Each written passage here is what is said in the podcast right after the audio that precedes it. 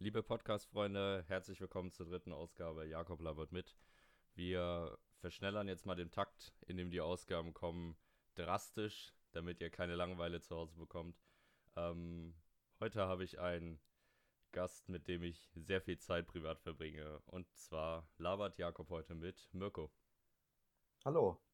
Freut mich, dass du hier bist. Ja, freut mich auch. Ähm, wir haben letzte Folge über den Hackathon geredet, ähm, den die Bundesregierung veranstaltet, um ähm, gegen Corona anzukämpfen. Aber ähm, Mirko, du hast da teilgenommen und kannst es da besser berichten, wie genau das abgelaufen ist und was genau ihr das gemacht habt, weil das interessiert mich schon sehr. Ja, also ähm, das waren sehr spannende 48 Stunden, ähm, sehr intensive 48 Stunden, in denen ich wenig geschlafen habe, natürlich. Äh, das ist, glaube ich, sehr typisch für einen Hackathon. Und bei dem Hackathon ging es darum, äh, digitale Lösungen zu erarbeiten, wie man diesem neuartigen Coronavirus entgegnen kann. Mhm. Ähm, das waren einerseits neue digitale Geschäftsmodelle, die jetzt äh, kleinen Unternehmern, die jetzt an der Existenzkrise hängen, ähm, helfen kann.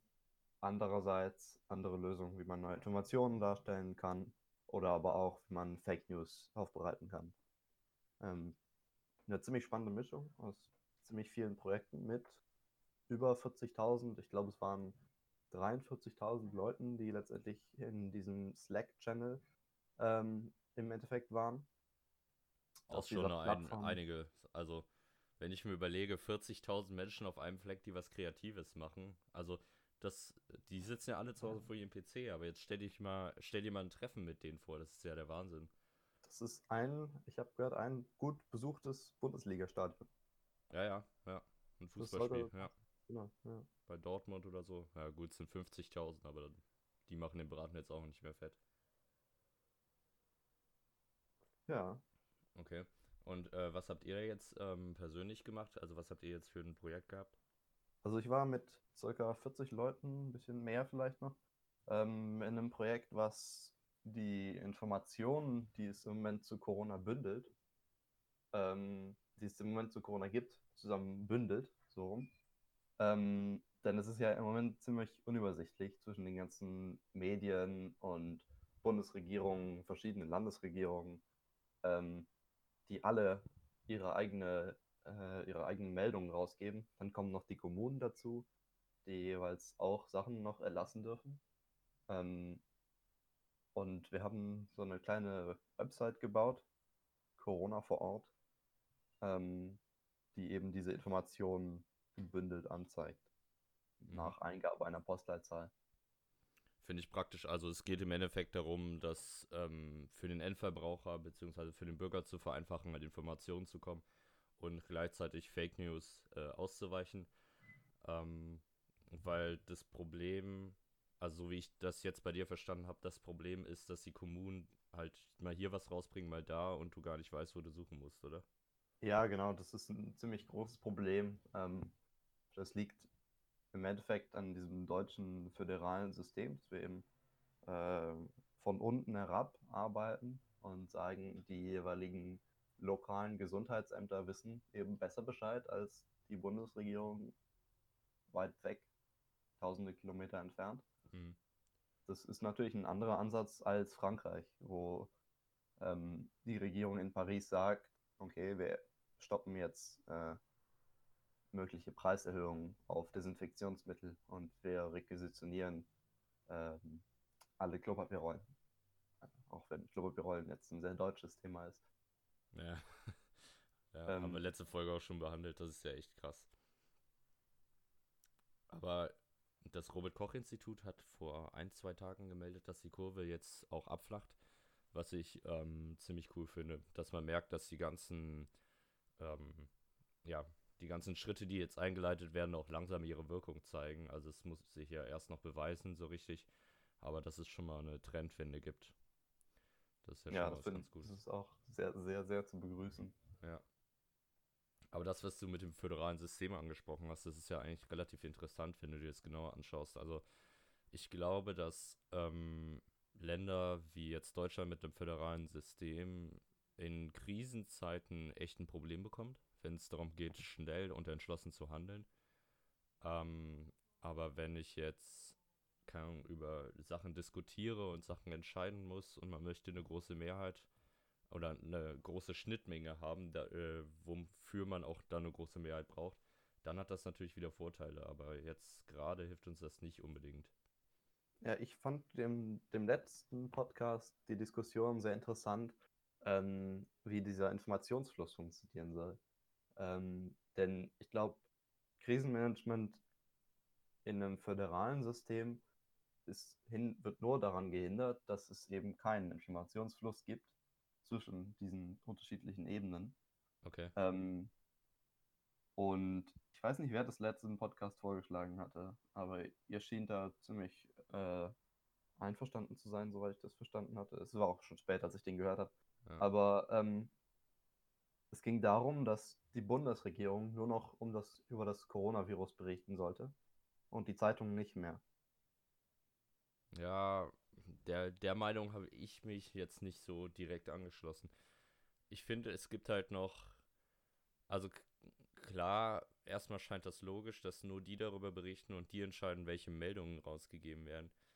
Ähm, auf der anderen Seite finde ich es auch schwierig, also vielleicht ist das jetzt nicht unbedingt das Problem mit unserer momentanen Bundesregierung, aber wenn ich mir vorstelle, dass die AfD das Land regiert, als größte Partei jetzt nur hypothetisch, ähm, dann könnte das echt zu Problemen führen, weil du natürlich dann auch sagen kannst, okay, die Meldung geben wir raus, die nicht und natürlich hast du dann die Mittel als Staat, das entweder runterzuspielen oder halt hochzupuschen.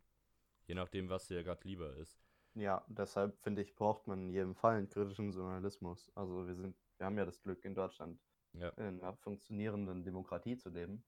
Aber wenn jetzt, ich sag mal, autoritärer Staat sagt, wir melden das und das, ähm, klar verhindert das bestimmt Fake News, aber das garantiert eben auch nicht, dass der Staat alles erzählt. Ja, der deshalb- Staat kann ja auch Fake News verbreiten. Ja, klar. Also Und das, deshalb finde ich, dass das so ein, ähm,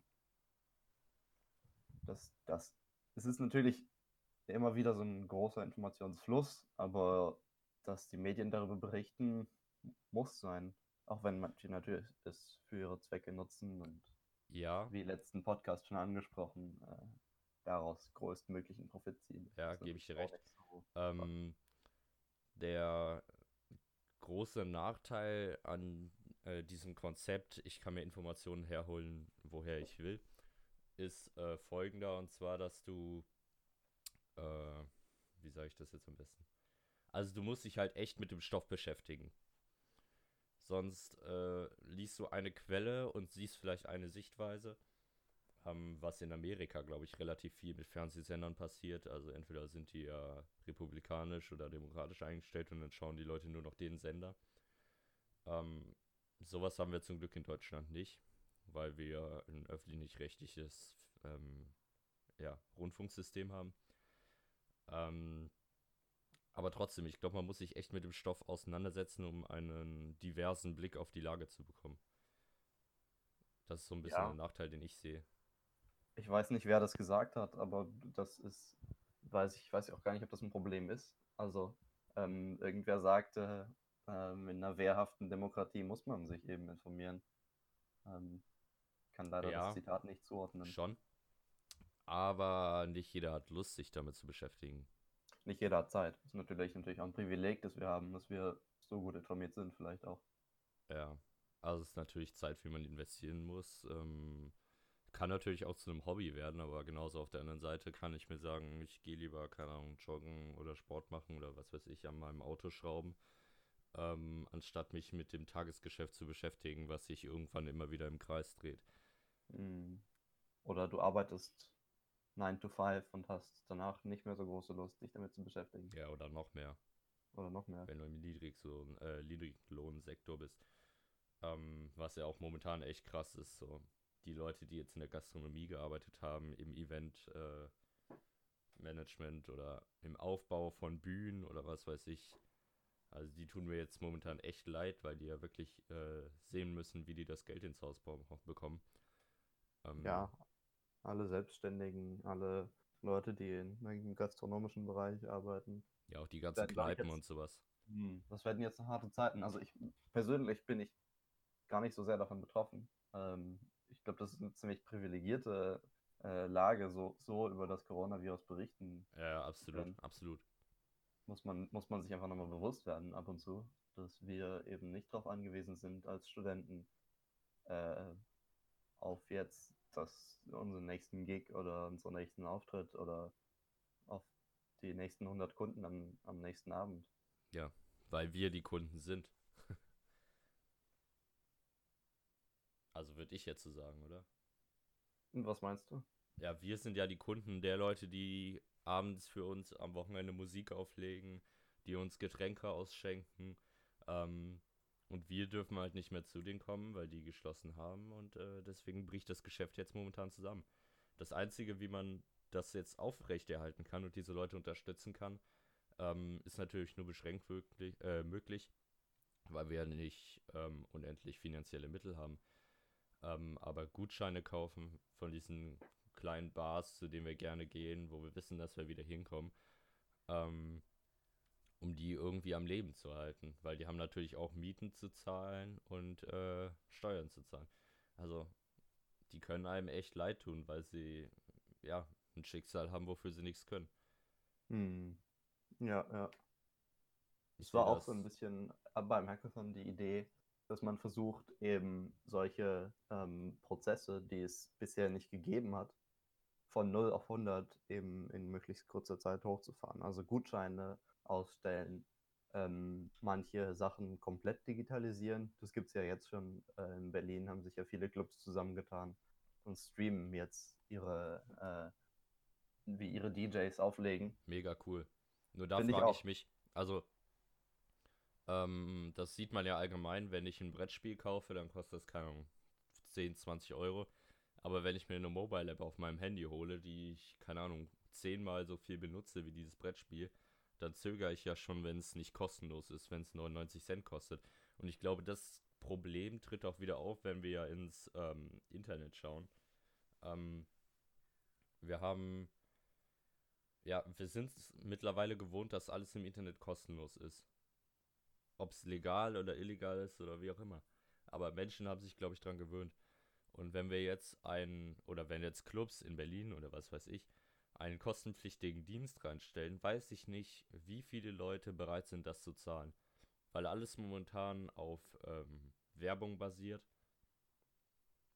ist es halt, ja, Ich weiß bin, ich ich nicht. bin, Also, ich bin selber einfach gespannt, wie sehr sich äh, diese ganzen digitalen Prozesse äh, in den nächsten Monaten, weil es werden vermutlich Monate sein, ähm, ändern werden und entwickeln werden. Es kann, ich kann mir auch vorstellen, dass wir, wenn wir jetzt so eine gewisse Zeit als große Gesellschaft im Internet verbringen, bereit sind, dann auch Geld auszugeben für Dienstleistungen. Und wir sehen eben diese Dienstleistungen äh, seien es jetzt ein DJ, jetzt ein DJ, der auflegt oder ähm, irgendwas anderes, Ja. dass wir eben sehen, dass das ja in der echten Welt, aus der echten Welt kommt und Ja. vielleicht deshalb bereit sind, dann auch Geld dafür auszugeben. Dazu habe ich ein ziemlich gutes Beispiel. Ich habe es letzte Folge schon mal erwähnt. Ähm, ich gucke ja immer so zwei DJs, also Flanco. Grüße gehen natürlich auch raus an die Flanco Ultras. Ähm, das sind zwei DJs. Das ist einmal äh, der schöne Branko auf Instagram und äh, Flimmy11. Die legen jeden Tag auf. Das ist immer kostenlos auf Instagram zu sehen. Und die schon, verdienen machst damit schon erstmal unterschwellig Werbung hier. Bitte? Du machst schon unterschwellig Werbung hier, habe ich das Gefühl. Ja, ist auch so. Ja. Ähm, nee, also die machen, die machen halt jeden Tag äh, ihre Livestreams, die sind kostenlos auf Instagram zu sehen. Und ich habe natürlich davor größten Respekt, weil das zum Teil auch deren Job ist. Ähm, dass sie das einfach kostenlos anbieten, anstatt irgendwo ähm, in eine Kneipe zu gehen und da halt aufzulegen und bezahlt zu werden. Ähm, da finde ich es halt krass, dass sich Leute einfach dazu entschließen, sowas zu machen. Und die haben jetzt ähm, sozusagen auch Merchandise ge, ähm, rausgehauen, um sich zu finanzieren. Ähm, aber immer noch geht ein Anteil dieses Merchandise laut deren Aussage angeblich die Hälfte an, ähm, an äh, gu- gute Zwecke. Also ich glaube, es waren Sea-Watch und noch irgendwas. Aber das finde ich so krass, dass es immer noch so eine Community gibt, die einfach so ein Goodwill und geilen Spirit findet, ähm, solche Projekte auf die Beine zu stellen und dass es immer noch so eine kleine Community, also dass sich so eine kleine Community findet, die Bock hat, das zu unterstützen. Und ich glaube, da, also klar ist das jetzt so ein bisschen, bin ich da vielleicht in der Filterblase gelandet. Ähm, sehr wahrscheinlich sogar. Und ich glaube, dass es da viel mehr solcher Leute gibt. Also ich habe das auch schon gesehen. Ähm, anfangs hat das auch unser Club in Karlsruhe gemacht, äh, das Augusteo. Die haben ähm, Samstagabend, glaube ich, haben die auch einen Stream veranstaltet, wo die ihre DJs hatten, die aufgelegt hatten. Da waren nämlich keine Gäste mehr im Club, aber nur noch die Angestellten. Das haben die mittlerweile komplett eingestellt äh, aus Gesundheitsgründen oder Schutzgründen. Ähm, was es aber auch noch gibt, ist HBZ. Die machen eher so Hardcore-Mucke, würde ich sagen. Ich weiß nicht genau, wie man es nennt. Auf jeden Fall, die sind auch jeden Samstag auf YouTube. Ähm, und bieten es auch kostenlos an, wobei du da natürlich auch ein Spendenmodell hast, wie man das halt von YouTube und Twitch kennt, wenn Livestreams sind. Ja, ja. Aber jetzt, wenn du jetzt auf, auf Spirit kommst, äh, jetzt fange ja ich schon an, die Fragen zu stellen. Ähm, ja, hast du das, das Gefühl, dass die Leute insgesamt solidarischer werden oder, oder eher nicht? Ähm, gute Frage. Ich glaube. Deiner, wenn wir jetzt bei der Filterblase bleiben, vielleicht in deiner Filterblase. Ich glaube, sie haben halt Bock auf Content und sind auch irgendwo auch bereit, ein bisschen was dazu zu geben, wenn sie verstehen, wie die Lage ist. Aber das sind hauptsächlich junge Leute und ich glaube, ähm, das sind auch, also es sind auch kleine ähm, Musiker und einzelne Personen wenn ich, ich glaube, die Leute sind, wenn sie sich mit dem Schicksal von einzelnen Personen auseinandersetzen können, sind sie solidarischer, als wenn sie ähm, einen Film von irgendeiner Multimillionen-Company aus den USA in Hollywood gucken, äh, gucken wollen. Hm, ja. Ich glaube, das ist ein großer Unterschied, wer vor der Kamera steht. Ich meine, es gibt Streamer, die spielen einfach Spiele oder reagieren auf irgendwelche Videos und verdienen damit ihren Lebensunterhalt. Wenn ich ja, das machen würde, dann würde ich ein, zwei Klicks bekommen. und Spaß hätte ich daran auch nicht unbedingt, weil ich ja irgendeinen Mist immer dazugeben müsste, der eigentlich gar keine Relevanz hat. Und auch bei denen ist es halt so, die haben halt, also die geben auch ihren Mist dazu, welcher eigentlich gar nichts aussagt, weil sie auf irgendwelche lustigen Videos reagieren und du kannst dir angucken, wie die lachen. Ähm, oder irgendwelche unnötigen Meinungen haben und deren Aussage hat halt nur ähm, eine Gewichtung, weil sie halt zwei Millionen Abonnenten haben oder was weiß ich. Mhm. Das ist ja nochmal so ein anderes Thema, ne? Also wie diese ganzen Reaction-Videos überhaupt funktionieren können. Ja. Das ist ja die Frage ist halt. Mehr Klicks, also mehr, mehr Aufrufe als das originale Video. Ja. Und dann also, ist es ja so ein bisschen die Frage, wer, wer dadurch entlohnt wird. Also ich meine, derjenige, der auf YouTube mit dem YouTube, mit der YouTube Content ID, wer darauf jetzt reactet, wird ja, hat ja erstmal keine urheberrechtlichen Probleme, obwohl das ja ein einziger Urheberrechtsverstoß ist. Und Video Theoretisch schon. Also eigentlich, ich, ich finde es schwierig. Also ja, ich gebe dir recht.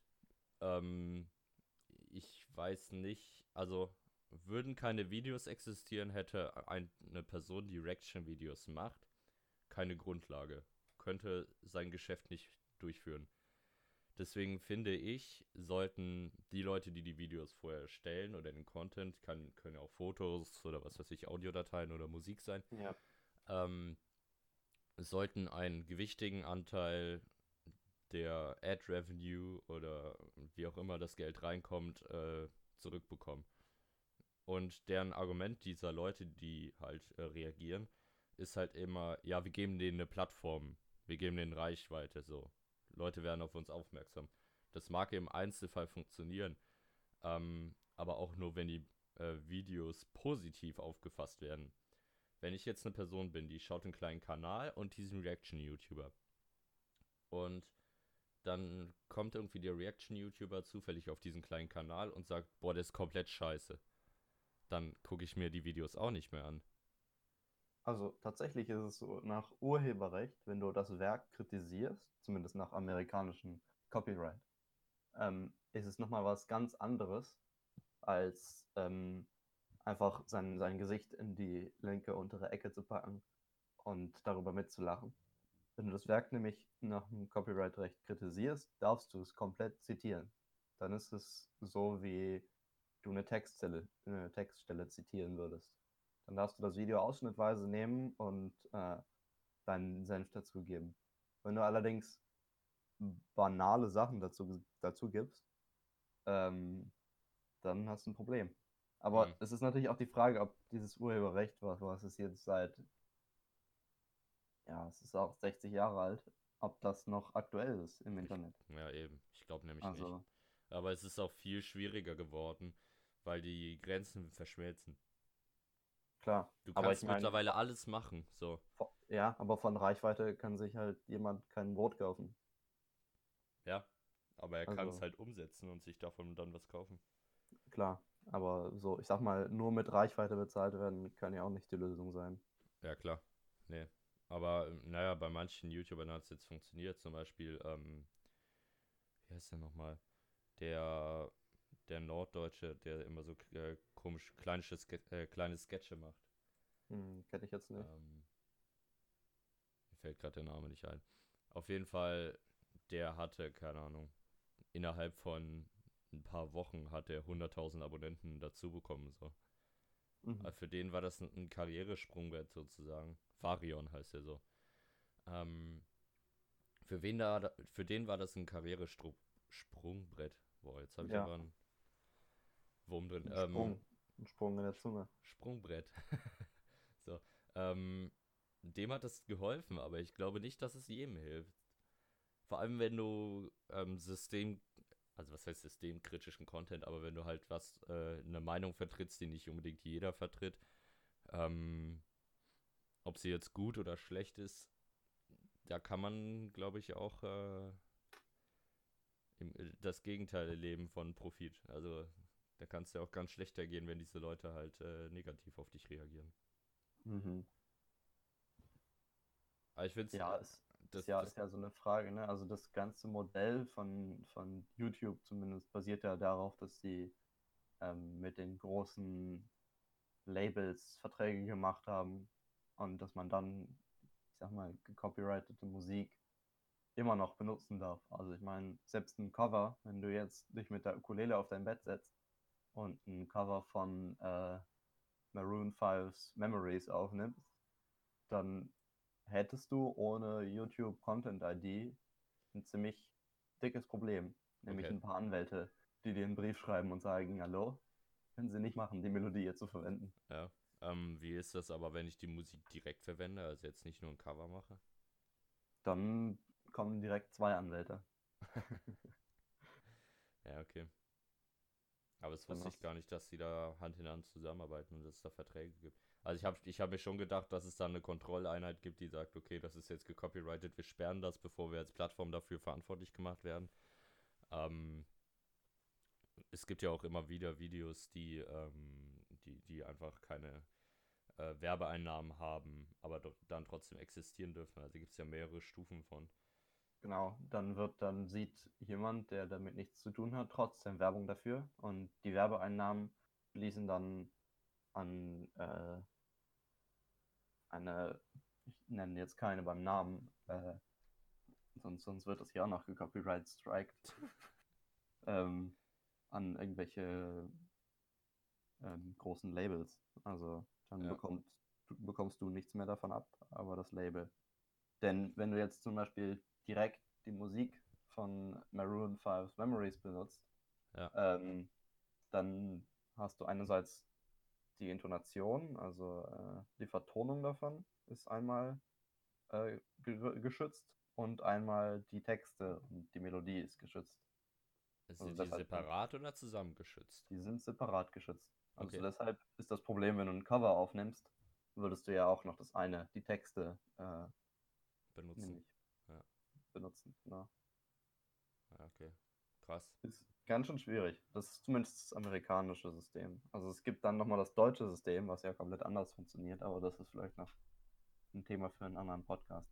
Ja, ich weiß nicht, ob wir uns auch damit so in der Tiefe befassen können, weil wir sind jetzt auch, Ja. also du bist schon mehr informiert über das Thema als ich, aber äh, wir sind beide halt äh, sehr oberflächlich darüber informiert.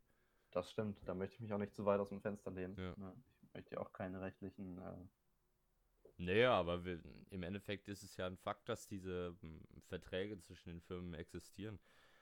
Ähm, deswegen sollte man da jetzt auch nichts fürchten, dass hier irgendwas gesperrt wird, gehe ich mal von aus. Aber gut. Ähm, dieses ganze Modell YouTube basiert ja in der Theorie, im Spirit eigentlich auch immer noch darauf, dass Leute Videos von anderen Leuten schauen. Das ist ja immer das, was uns erzählt wird von den Plattformen selber. Und so war es ja ursprünglich mal gedacht, aber momentan oder mittlerweile ist es ja so, dass sowas viel zu kommerzialisiert ist, dass es immer noch so funktionieren kann. Ne? ja, also ich meine, der, der, ob der, ob dieser, dieses Motto Broadcast Yourself immer noch gilt, weiß ich nicht. Katzenvideos habe ich selten schon. gesehen. Also habe ich Katzenvideos habe ich gar nicht mehr gesehen auf YouTube. Das ist auch große, äh, großes Problem, finde ich. War eh nie mein Fall. Nicht so? Katzenvideos? Nee, Nee. nee. Nee. Ja, nee. Eigentlich keine Tiervideos. Nee. Hm, okay. Nee, ich bin immer, also meistens finde ich so Comedy ganz gut. Aber was halt YouTube, mh, So Felix Lobrecht oder nicht nur. nicht Auch. nur. Auch. Ähm, Hm. ich finde, Fall. Also es gibt halt, was ich gerne früher geguckt habe, war Nightwash. Ähm, ich weiß nicht, ob dir das was sagt. Nee. Das ist so eine Mini-Comedy-Veranstaltung in Köln, die spielt in so einem Waschsalon, wo dann, ähm, ja, wo dann eine kleine äh, Gästeliste ist sozusagen. Also kannst du schon die Tickets selber kaufen und dann kommen halt so Newcomer in der Comedy-Szene und können da auftreten. Mhm. Ähm, und das fand ich immer früher ganz cool. Ich glaub, guck das hab jetzt ich sogar schon mal gesehen. So, aber So ein Waschsalon, ne? Ja. genau, ja. Ja, ja. Ähm, hat, ha- ist halt wirklich irgendwie authentisch, ist glaube ich auch vom äh, öffentlich-rechtlichen. Ich glaube, das ist von 1 Live, ähm, dem Radiosender. Ist eins live öffentlich-rechtlich? Also früher war das ja WDR 1, die haben sich dann irgendwie stylmäßig umbenannt oder wie auch immer Ah ja. man das nennen will. Ja, genau, also die organisieren das und ähm, da können halt immer kleine Leute auf die Bühne. Da kann man jetzt sagen, gut, das ist nicht äh, YouTube, weil das läuft auch im Fernsehen, ähm, sondern da wird es einfach wieder hochgeladen von denen, damit die mal Reichweite bekommen. Aber in kleinen Teilen gibt es das immer noch, dass auf YouTube jeder eine Möglichkeit hat, ähm, seinen Spaß zu veröffentlichen oder sein Anliegen zu veröffentlichen und mit den Leuten zu teilen. Die Frage ist halt, ob das noch die Leute erreicht, weil wir halt, ähm, wenn wir auf YouTube gehen oder was weiß ich, es gibt ja auch andere Plattformen, die haben dann zwar nicht die Gewichtung von YouTube oder so, ähm, aber ob die dann noch wirklich ähm, uns erreichen. Weil es so eine Masse von Informationen und Videos auf diesem Medium gibt, dass Algorithmen uns eher was vorschlagen, was schon öfter gesehen wurde. Klar, das ist natürlich eine Sache, aber wenn man einen bestimmten Kreis hat, mit dem man was teilen kann, dann denke ich, da geht das immer noch. Ist ja erstmal, erstmal ist das ja eine Video-Hosting-Plattform. Also die sind ja, die machen ja aus gutem Grund, zumindest in Deutschland, keine Vorauswahl der Inhalte, weil die sonst ein Rundfunk, Rundfunksender sein würden. Also die dürfen nur algorithmisch, selbst das, dürfen nur algorithmische äh, Sachen vorschlagen. Also da, Okay. also da darf kein Mensch sitzen und dir sagen auf YouTube von Google irgend so Manager ein paar Videos zusammenklicken. Das geht in Deutschland nicht, sonst wäre das eine Rundfunkanstalt. Wie ist das denn jetzt mit Corona, weißt du das? Weil, wenn, wenn du jetzt auf YouTube gehst oder was auch immer, es gibt ja mittlerweile auch auf Ebay, die schlagen dir dann vor, hier Putzutensilien für zu Hause, Sportgeräte für zu Hause, So, das ist deren äh, Informationen, die mit äh, Corona dann zusammenhängen, in deren Augen und wichtig sind. Ähm, bei denen geht es halt darum, noch mehr Informationen, äh, Produkte zu verkaufen. Aber jetzt bei YouTube gibt es ja auch immer so ein Banner, auch wenn du auf Videos klickst, wo Corona oder Covid-19 im Titel oder Thema im Video ist. Ja. Ähm, gibt es ja auch immer so ein Banner und ich, ich habe auf den jetzt noch nicht drauf geklickt, aber das ist ja theoretisch dann wahrscheinlich auch eine Vorauswahl. Ja, da ist auch ein Algorithmus, der drüber läuft, schaut, was in dem Video ist. Genau das gleiche gilt für öffentlich-rechtliche Sender. Da steht jetzt ein Banner drunter. Ähm, Funk ist Teil des öffentlich-rechtlichen Fernsehens Ja. in Deutschland. Und die kannst Also- du dann irgendwie gratis runterladen. Ne? Bei Funk, ja, genau, das Konzept finde ich eigentlich auch ganz gut. Ja, das finde ich auch gut. Ich habe es ehrlich gesagt noch nie gemacht, aber Ich auch nicht. ich, ich gehe davon aus, dass es Leute gibt, die irgendwie morgens auf dem Weg zur Arbeit oder was auch immer das im Bus gucken oder im Zug. Ähm, aber ich weiß nicht, ob die irgendwie dazu gezwungen worden sind oder ob es da einen Vertrag gibt oder was auch immer. Keine Ahnung. Da weiß ich leider auch zu wenig. Aber ich könnte mir vorstellen, dass es da irgendeine Absprache auf jeden Fall gibt. Bestimmt, Weil- bestimmt. Ich sehe es auch irgendwie kritisch, dass du ähm, öffentlich-rechtliche Produkte aus so einer Plattform, also auf einer kommerziellen Plattform vertreibst. Es ist komfortabel, es ist schön, aber ich weiß nicht, ob, ob das der richtige Weg ist. Jein. Also klar, es ist natürlich eine kommerzielle Plattform. Ähm, aber es wird natürlich auch keine Werbung dafür, davor geschaltet. Ja, aber Mhm. YouTube wird nicht sagen, oh ja, ihr könnt bei uns die Videos hochladen, ähm, wir verdienen damit kein Geld, kein Problem. Da weiß ich allerdings nicht, wie das abläuft. Aber auf, vor den Funkvideos wird keine Werbung vorgeschaltet. Also man, das Einzige, was der einzige Nutzen, den YouTube daraus hat, ist, dass die Daten. Daneben, einerseits das, klar, das ist natürlich Google, die, die dahinter stecken, ähm, aber dich auf ein anderes Video weiterleiten können, Ja. wo dann Werbung ist. Und So dieses wenn, typische Binge-Watching. Ja. Wenn man schon auf eins geklickt hat, klickt man auch auf das nächste, wenn es relevant ist. Ich finde diesen, ähm, diese automatische Weiterleitung auf ein anderes Video das nervigste, was es auf der Welt gibt, wirklich. Aber Schrecklich. so, so, so verdienen die Geld. Ja, klar, klar. Ich meine, wir sehen das als online kostenlose Plattform an, aber im Endeffekt ist es auch Kommerz.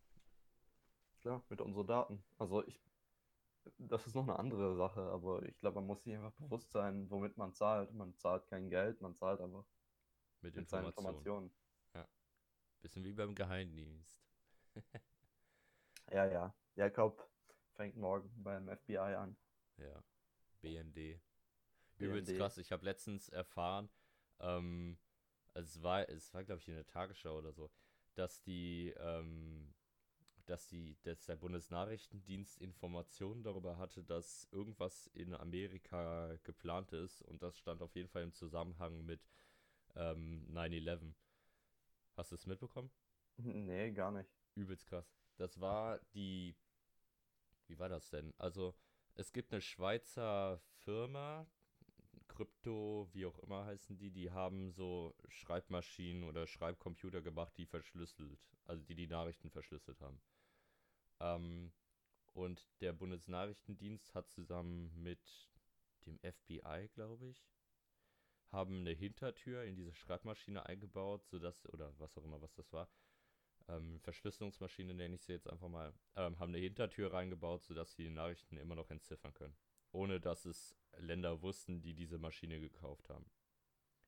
So, und dann hat Italien diese Maschine benutzt und irgendwie hat, haben die eine Nachricht angefangen, äh, abgefangen von ich, Islamisten oder was das waren, auf jeden Fall Terroristen, ähm, wo es darum ging, dass zwei Personen in Amerika eine ähm, Flugschule besuchen sollen oder eine Flugausbildung machen sollen. Ähm, es ging aber nicht darum zu starten oder zu landen, sondern einfach nur darum, geradeaus zu fliegen. Hm. Und diese Nachricht ist irgendwie beim BND angekommen und lag bei einer Übersetzerin am Tisch. Ich war so froh, dass wir in Deutschland leben und der Name von der nicht genannt wurde, weil, oh mein Gott, stell dir vor, du bist einfach dafür verantwortlich, dass, also du hättest irgendwie mitwirken können, dass 9-11 verhindert worden wäre. Ähm, auf jeden Fall ist das bei einer Übersetzerin auf den Tisch gelandet und die musste halt entscheiden, was relevant war und was nicht von diesen Nachrichten. Und die hat das halt alles verworfen. Ähm, und es lag halt ja. irgendwie beim BND auf dem Tisch. Ja, das, das ist jetzt letztens irgendwie rausgekommen und ich fand das übelst krass. Auf der einen Seite, dass die Deutschen darüber Informationen hatten über die Italiener, dass in Amerika ein Anschlag geplant wird. Ähm, und auf der anderen Seite, dass die Deutschen die Italiener ausspioniert haben und in eine Kryptomaschine einer Schweizer Firma eine Hintertür eingebaut haben. Ja, das ist aber immer noch so, ne? Also dieses Hintertürproblem ist ein Problem, was, was es immer noch gibt. Die verschiedenen Geheimdienste aller Länder versuchen auch jetzt wieder auf europäischer Ebene in den europäischen Datenschutzstandards, also jetzt nicht Datenschutz im Sinne von der DSGVO. Ähm, sondern wirklich äh, kryptografischer Datensicherheit, äh, versuchen über verschiedene Lobbys auch Hintertüren einzubauen. Und da muss ich schon sagen, das sehe ich ein bisschen kritisch. Ja, kann, ja, gebe ich dir recht. Aber die, also es ist ja, es ist schon komisch, dass wir eine Gesellschaft aufgebaut haben, in der man solche, ja, solche, solche Instanzen braucht, die halt gegen, äh, sich gegenseitig ausspionieren. Weil wenn du sowas nicht hast, keine Ahnung hast, was die anderen gerade über dich wissen. Ja, also das ist irgendwie, ja, es ist eigentlich eine antidemokratische Instanz. Also Leute ausspionieren ist ja nicht gerade freiheitlich demokratisch, finde ich. Ja. Aber es schützt, es schützt eben unsere Demokratie. Also. Komischer irgendwo, Widerspruch, aber ja, hast ja, schon recht. Ja. Aber es, ist, es sind halt äh, Maßnahmen, die man braucht. Ja, schon krass. Komische Welt. Komische Welt, ne? Verrückte Welt in verrückten Zeiten auf jeden Fall. Nee, ich ja. Find, ähm, ob das so ein gutes Schlusswort ist? Ja. Machen wir jetzt einfach so. Machen wir jetzt einfach so. ähm, ich bedanke mich recht herzlich fürs Zuschauen. Auch dir, Mirko, dass du heute dabei warst. Hat mir echt ja. Spaß gemacht, mal eine ernstere Folge zu machen. Fand ähm, ich auch. Ziemlich ernst geworden, ja. Ja, aber wir, wir reden ja auch so viel und ähm, eigentlich vertiefen wir uns immer in sowas, ne? Das stimmt. Irgendwie das landen wir immer bei obstrusen politischen und geheimdienstlichen Affären. Naja, eigentlich nicht so oft, aber. Ähm, ja, es ist aber bei uns immer so ein bisschen kurz vor, also nicht immer, aber schon ab und zu, kurz vor Verschwörungstheorie. Boah, so weit würde ich jetzt nicht gehen. oh ja, manchmal. Selten. Naja. Selten. Ich bedanke mich recht herzlich fürs Zuschauen. Schaltet auch das nächste Mal wieder ein, wenn es heißt, Jakob labert mit. Tschüss. Tschüss. Kurzer Nachtrag. Hat er gerade wirklich vielen Dank fürs Zuschauen gesagt? Was ein Idiot.